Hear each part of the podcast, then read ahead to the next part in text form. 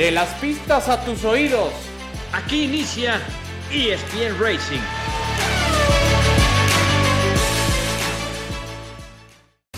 Sí, estoy muy sorprendido, no sé qué pasó, especialmente por todo lo que he hecho por él, ¿no? Creo que eh, no, no, entiendo, no entiendo sus razones eh, y, y, muy sorprendido, ¿no? Eh, creo que si tiene dos campeonatos es gracias a mí. Told you already last time. I, I, you guys don't ask that again to me. Okay? Are we clear about that? I gave my reasons and I stand by it.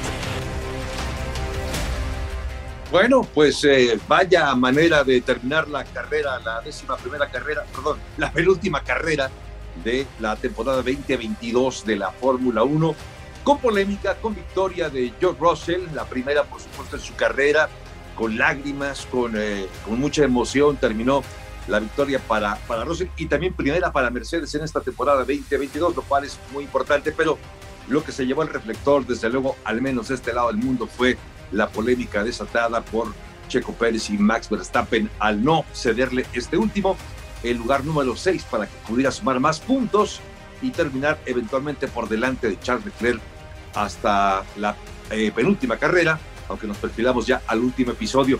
Pero de ello platicamos aquí en ESPN Racing. Bienvenidos, qué gusto saludarles junto a Adal Franco, también junto a Alex Pombo. Soy Javier Trejo Garay. Me creo, Alex, ¿cómo estás? Qué gusto saludarte. No sé cuál de las dos poner, Javier. Si estar enojado o pensar qué pasaba por la cabeza de Max Verstappen. La verdad es que creo que todos nos quedamos en shock. Hasta mismo Christian Horner no sabe ni qué está pasando, pero ya lo platicaremos. Un gusto saludarte a ti, Javier, y a Dal también. Pues eh, un abrazo. Yo también me quedé patidifuso, sobre todo escuchar las declaraciones de Checo al terminar la carrera, mismas que ya hemos reproducido aquí. Mi querido Adal Franco, ¿tú cuán sorprendido te quedaste o pensabas que algo así podría ocurrir con Max Verstappen? ¿Cómo te va?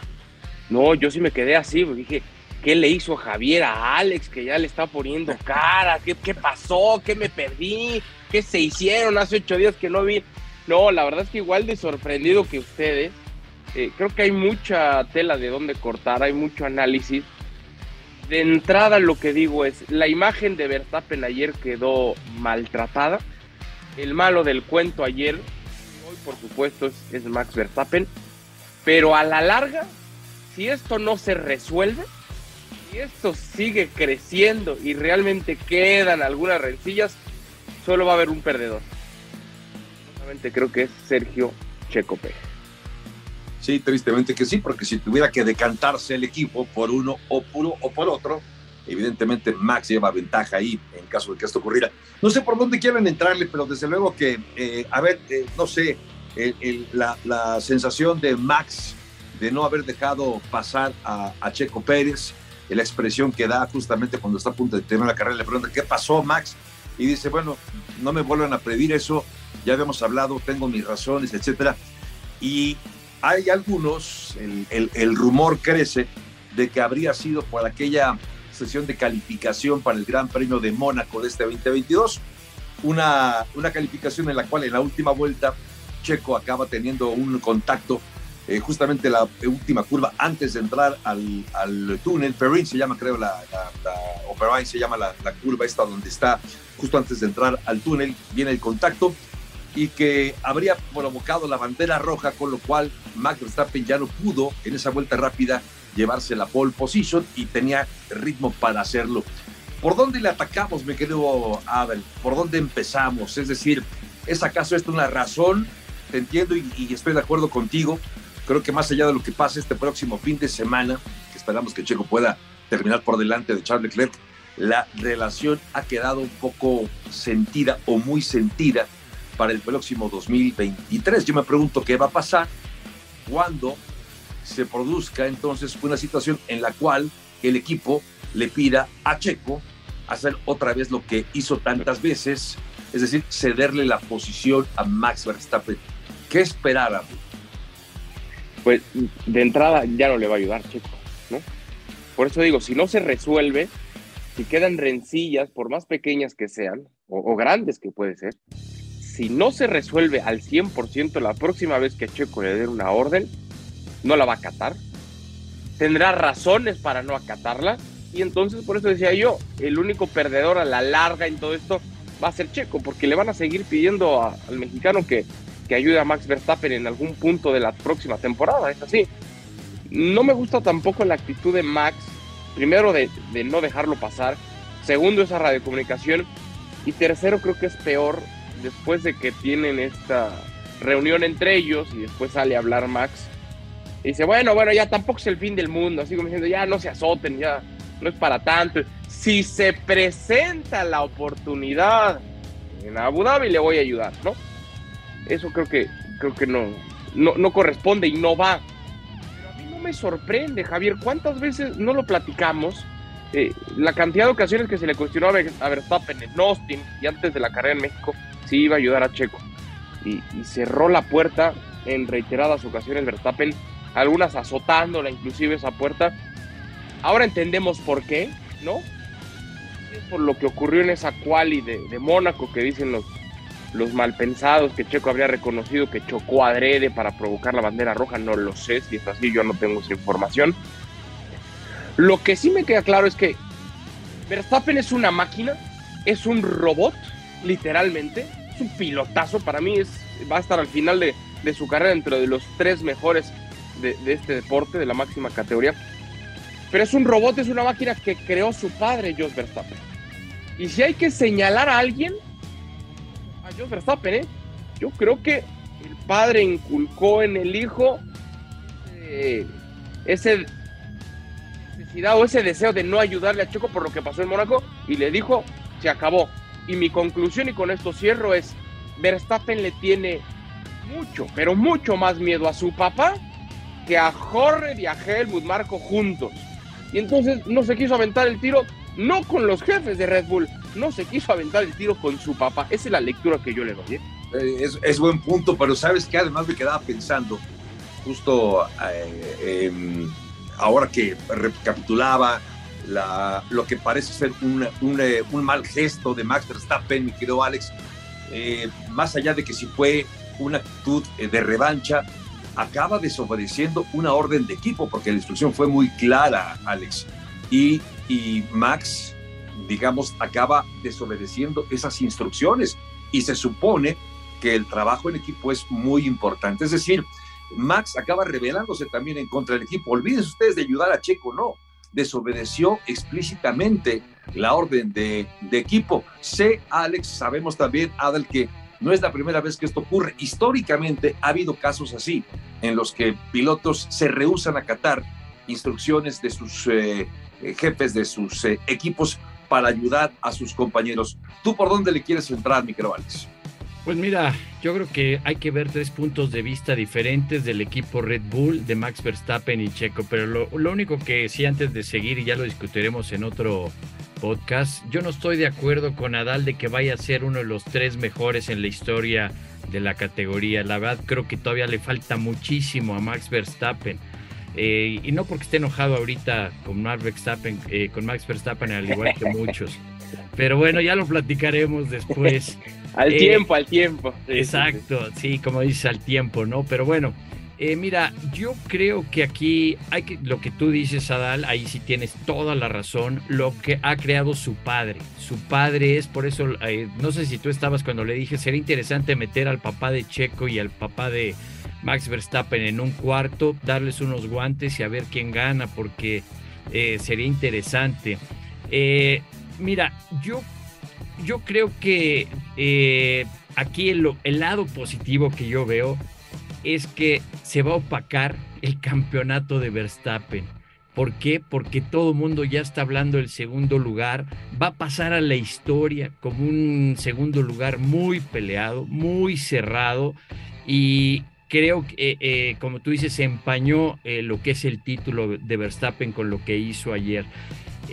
y no porque sea checo o no sea checo, sino por, como dices, hay que trabajar en equipo.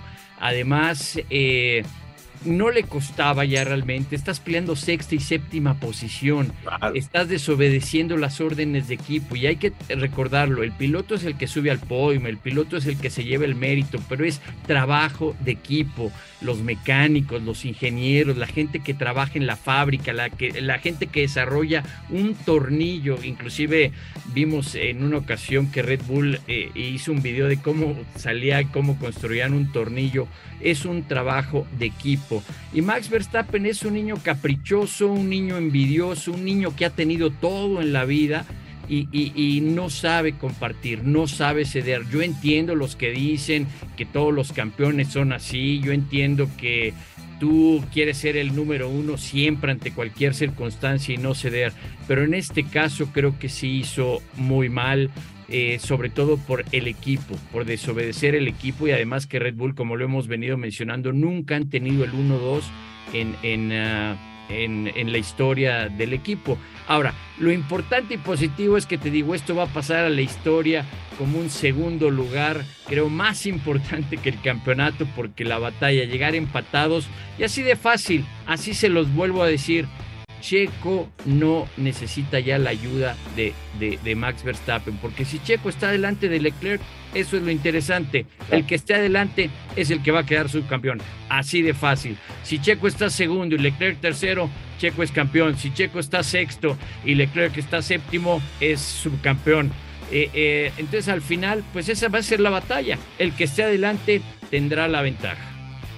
Incluso, Alex, si me permites la, la acotación, Sí, siempre y cuando sea en la zona de puntos, ¿no? Porque si termina 11 y 12, o 13 y 14, o 15 y 16, ah, no, pues no suman puntos.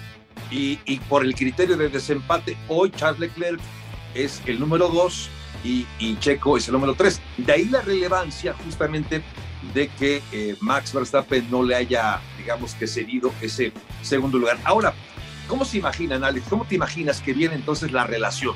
Decía Adal y yo, yo coincido con, con, él, las cosas si se, si se ponen muy feas, si la relación sigue así de descompuesta, a pesar de que sabemos que al terminar la carrera ya se reunieron todos, habló Max, habló Checo, Cristian Horner, Carlos Marco, ya hablaron y llegaron a algún acuerdo del cual aparentemente queremos eh, creer por lo que dijo Christian Horner y por lo que dijo Max Verstappen, que eh, habrá ya ayuda para Checo. Pero eh, ¿Qué tan dañada puede quedar la relación y cuánto puede afectar al equipo, Alex, eh, para no solamente para esta carrera el fin de que es la última del año, sino para el 2023, Alex?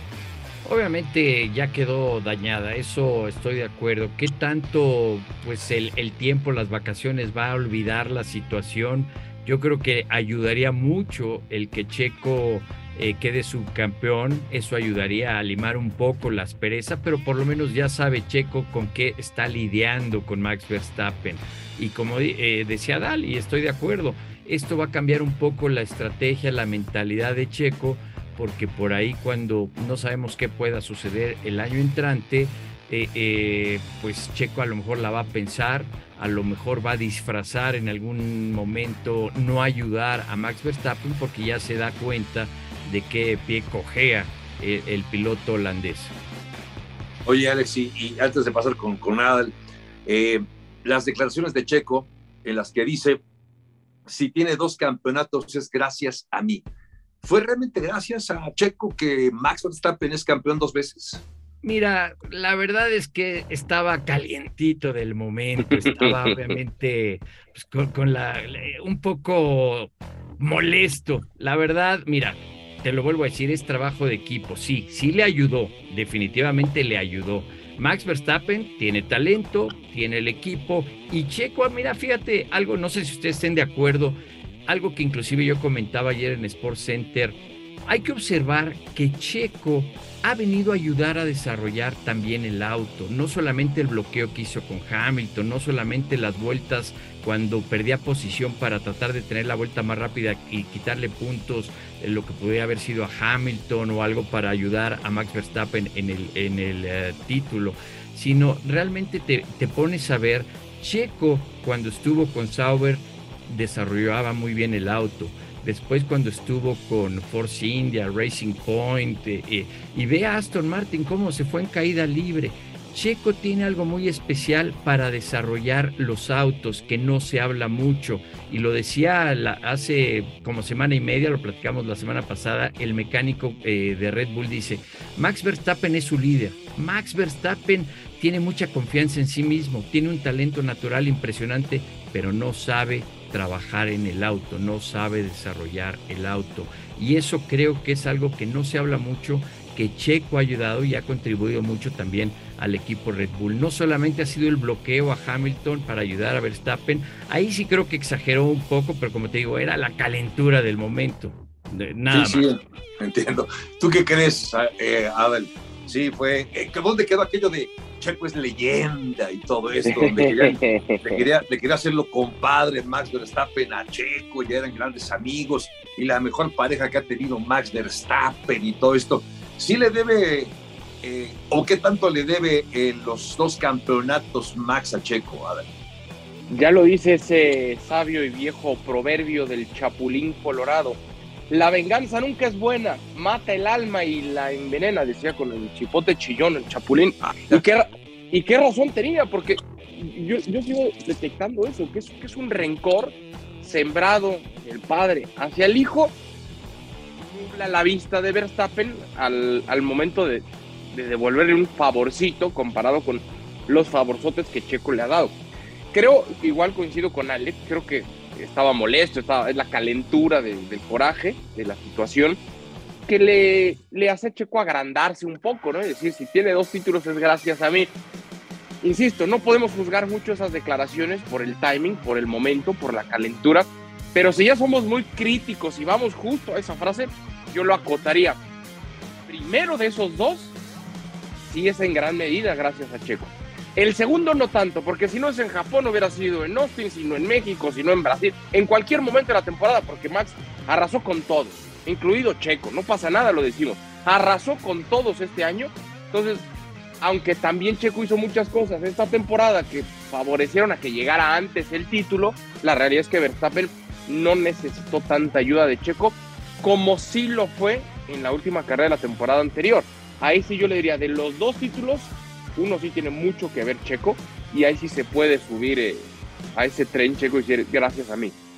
Pero sabes, ¿sabes qué, Adal? Lo que yo te decía, no es tanto, por ejemplo, esta temporada el, el que haya ayudado, como dices, en bloquear a Hamilton o algo porque dominó Max Verstappen. En este segundo título, y si tú te pones a observar en la carrera de Max Verstappen, ve de cuando llegó Checo para atrás y, o para estos últimos dos años Checo ha ayudado mucho a Max Verstappen en saber cómo manejar los neumáticos en carrera.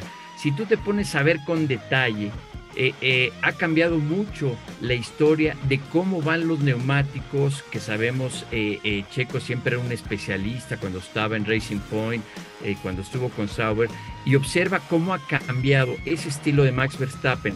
Yo creo que por ahí es lo que pensaba en algún momento eh, Checo, que como dices, eh, vamos a volver a que esas declaraciones fueron que estaba molesto, pero realmente entrando en un detalle técnico, Checo ha contribuido mucho a la puesta a punto, al trabajo de carrera del equipo Red Bull y yo creo que en un momento, si habláramos fríamente con Checo, yo creo que iría por ahí a lo que él se refería, independientemente de los bloqueos que le hizo a Hamilton el año pasado. Sí, yo, sí insisto, creo que ha hecho mucho trabajo sucio en el buen sentido de la palabra, ¿no? Mucha talacha checo en favor de Verstappen, pero, pero fue determinante el año pasado, no tanto en eso. Y, eso se le olvidó a Max Verstappen, ¿no? Se le olvidó y tendrá, que, tendrá que disculparse de manera sincera, clara, que creo que no va a suceder, creo que no va a pasar.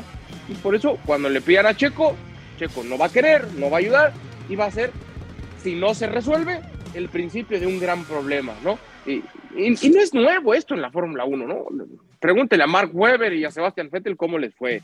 Pregúntele, antes de que Rosberg fuera campeón, pregúntele cómo le fue en ese sentido con, con Hamilton. Pregúntele a Barrichello cómo le fue con Schumacher. Y eso por mencionar la última época de la Fórmula 1, ¿no? O sea, no es nuevo, siempre ha pasado y siempre pasará, ¿eh? Sí, y, y solamente ahora estoy recordando una anécdota que creo que pinta de cuerpo entero quién es Jos Verstappen, el padre de Max. cuando Max era un jovencito, seguramente ustedes conocen esta anécdota, tenía, digo, cuando era niño, ¿eh? no jovencito, cuando era niño y corría karts y cuando por un error de Max no gana la carrera de karts, su papá lo abandona en una gasolinera. Dejó a su hijo de 7, 8 años en una gasolinera por haber cometido un error. Claro, hasta que fue la mamá a rescatar al niño. Pero, De churro que iba, de- que iba, que salió tarde, ¿no? Sí, sí, sí. O sea, eso es increíble.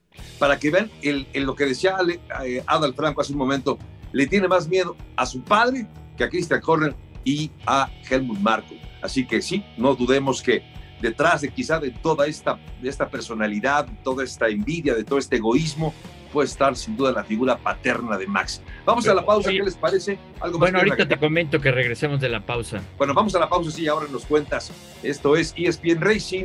Volvemos en ESPN.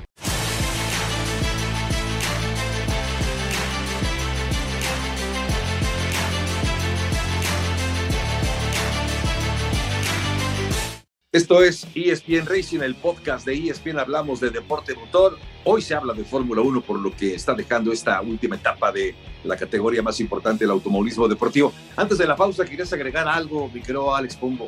Sí, fíjate que creo que en Red Bull está pasando algo muy similar a lo que le pasó a Checo. Claro que Checo mucho más maduro, con más experiencia cuando estuvo en McLaren. Si recordamos en McLaren, McLaren estaba dividido los que querían a Checo y los que no querían a Checo. Aquí en este caso, creo que Christian Horner, al conocer a Checo desde la época de la Fórmula 2, cuando corría co- en su equipo de Christian Horner, y obviamente Helmut Marko, que es muy del lado de, George Verstappen, de Max Verstappen, que eh, eh, realmente viene eh, Verstappen de la mano con, con Helmut Marko. Lo hemos visto, Helmut Marko, cómo lo ha criticado, cómo a veces dice buenas cosas, a veces dice que no. Y esto ha dividido también al equipo. Creo que van a tener que tener una junta muy interesante eh, porque esto puede dividir no solamente a Verstappen y a Checo, sino a todo el equipo. Y tú sabes, eh, trabajas los mecánicos, son como tu familia, y los que están pegados a ti estarán a tu favor, los que están pegados con el otro pueden estar al otro. Al final somos seres humanos y, y- y puede haber esa tendencia que el equipo se separe totalmente y no va a ser nada fácil. Sí, buen punto, porque quizá el daño, el daño puede ser que no sea solamente el subcampeonato, sino que vaya más allá. Ese es el riesgo de lo que pasó el fin de semana pasado. Oigan, pero este domingo, eh, creo que también, al menos de este lado del mundo, pasó a segundo término la primera victoria de Josh Russell. Eh, por lo mismo, por la polémica de Max y Checo, se habló más en, en México y en América Latina de, eh, de la polémica entre los equipos, los pilotos de Red Bull que de Josh Russell que acabó llevándose la victoria. Eh, Adal, ¿qué representa la victoria para Russell más allá de lo emotivo, más allá de la estadística para él, que acabó llorando, evidentemente muy conmovido por su primer triunfo en la Fórmula 1?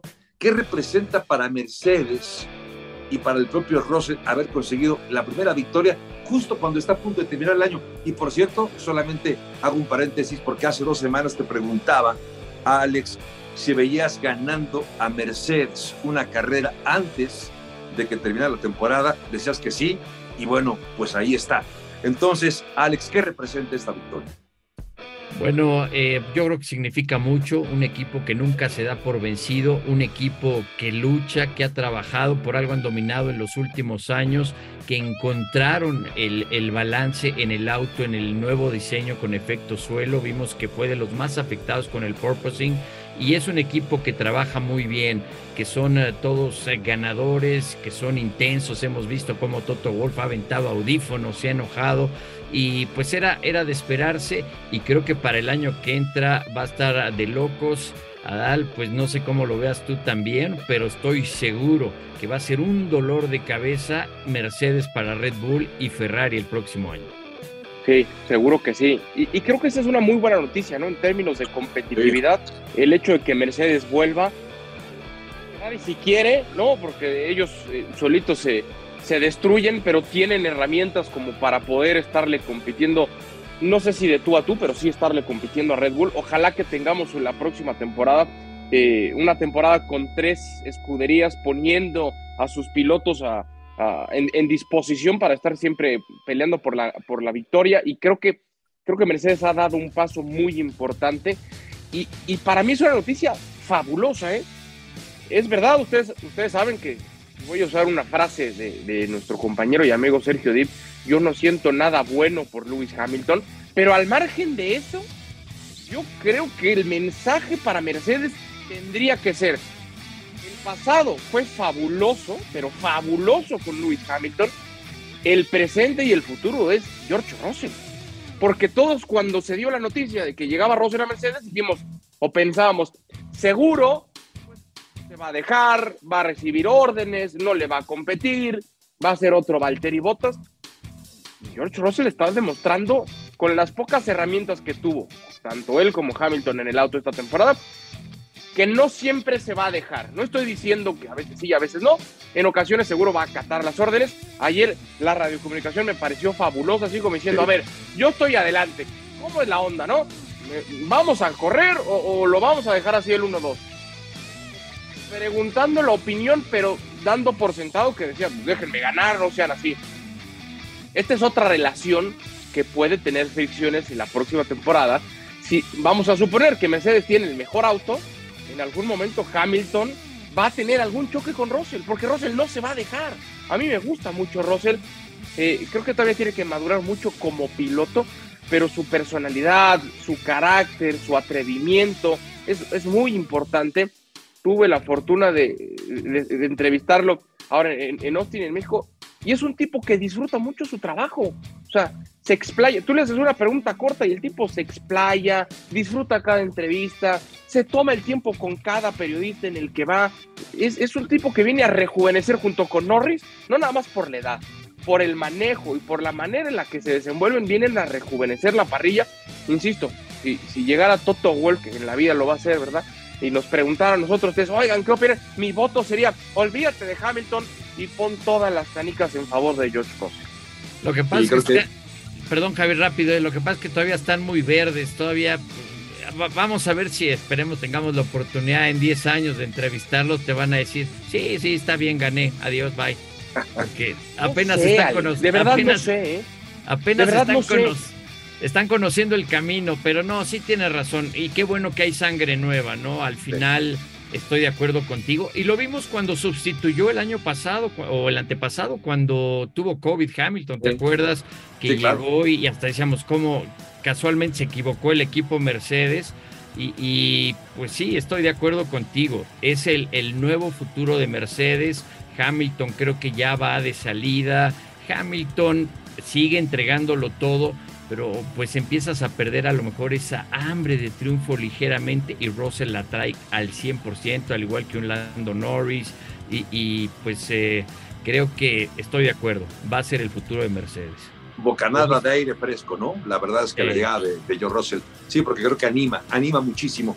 Porque lo de Valtteri Bottas, con mucho respeto, pues era el escudero y sabíamos que era el 2 indiscutible y ahí tenía que conformarse y me parece, lo digo con mucho respeto, pero sí con una personalidad un poco, personalidad un poco más gris, si me lo permiten el término. Oigan, brevemente, porque no quisiera que, llegáramos al final, estamos llegando ya al final, de hecho, de ESPN Racing, pero eh, estoy recordando algo que además es muy importante que pasó también este domingo. Pasó algo similar entre Ferrari, con los pilotos de Ferrari, Carlos Sainz tercero, Charles Leclerc cuarto. Carlos, Charles Leclerc le pide al equipo sí. que le permitan llegar al podio, es decir, sumar los puntos, porque está en disputa, está en juego el subcampeonato. Y ahí sí Ferrari responde que era un riesgo. Fue diferente porque en Red Bull le dieron la instrucción a Max, no la acató. Aquí no le dieron instrucción a Carlos Sainz porque Ferrari dijo es un riesgo no lo vamos a hacer. ¿Por qué no? Entonces, Ale, Adal, ¿qué pasó? Eh, eh, perdón, Adal, sí. ¿qué, qué, ¿Cómo leemos entonces lo que pasó en Ferrari, que fue algo similar a lo que pasó entonces con Red Bull? Si no, me, si no mal recuerdo, creo que eran cuatro segundos de distancia entre sí. Sainz y Leclerc, ¿no? En ese momento. Yo, yo, yo creo, esa es opinión personal, que sí se les hizo en Ferrari muy mala onda quitarle el podio a Carlos Sainz. ¿no?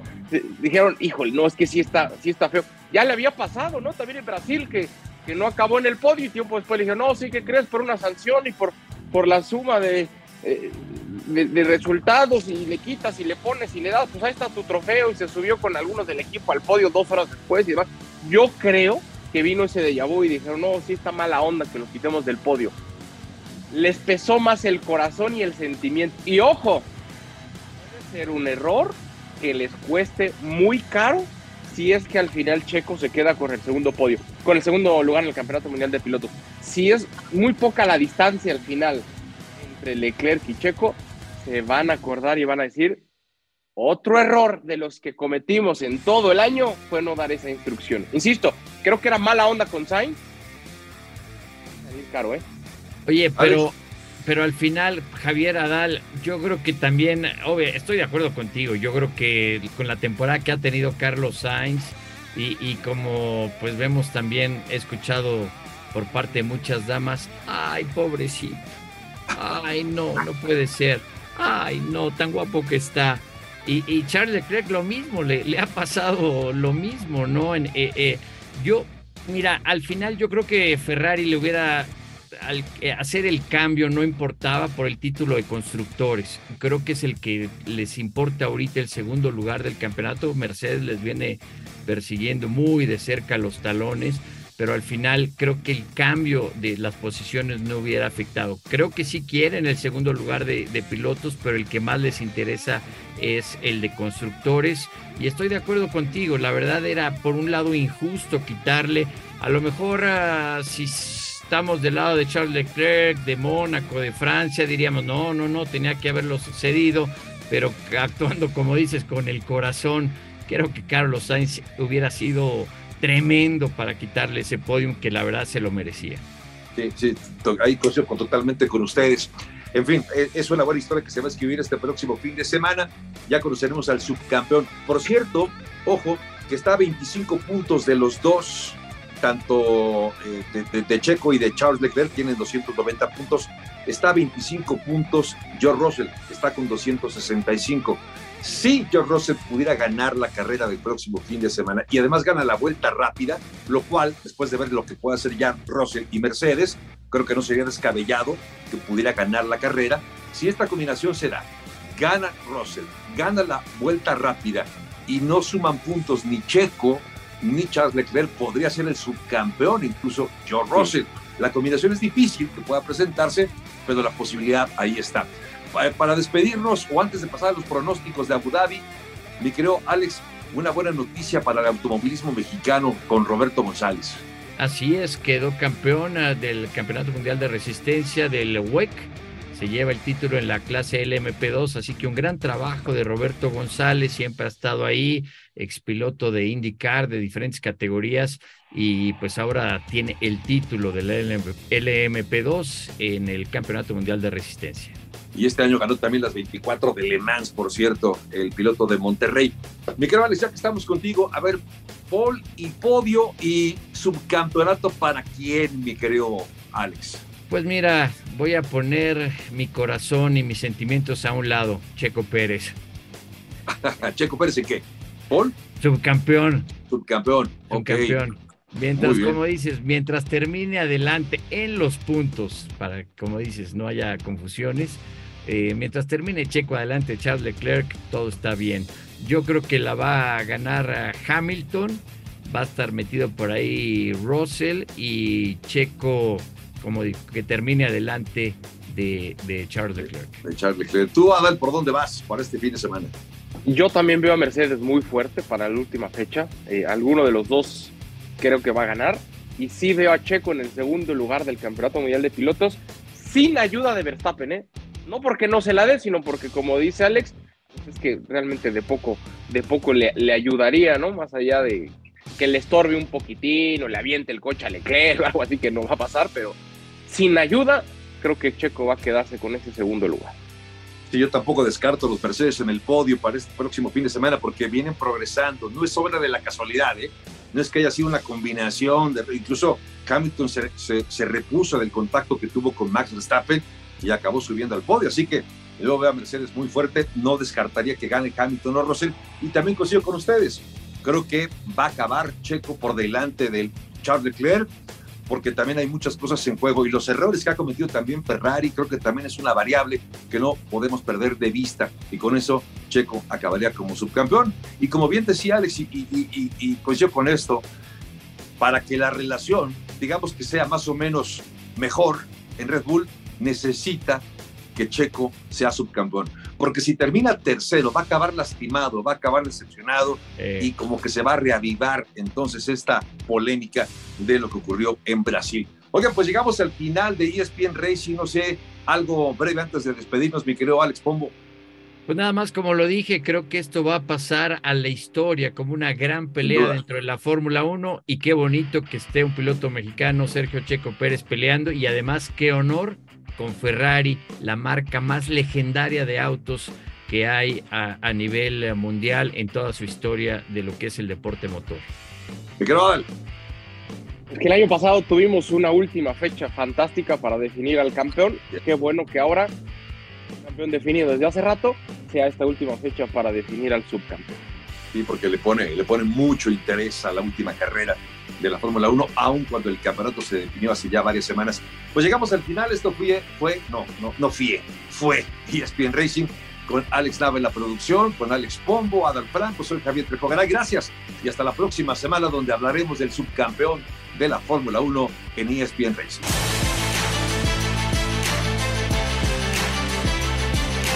De las pistas a tus oídos. Esto fue ESPN Racing.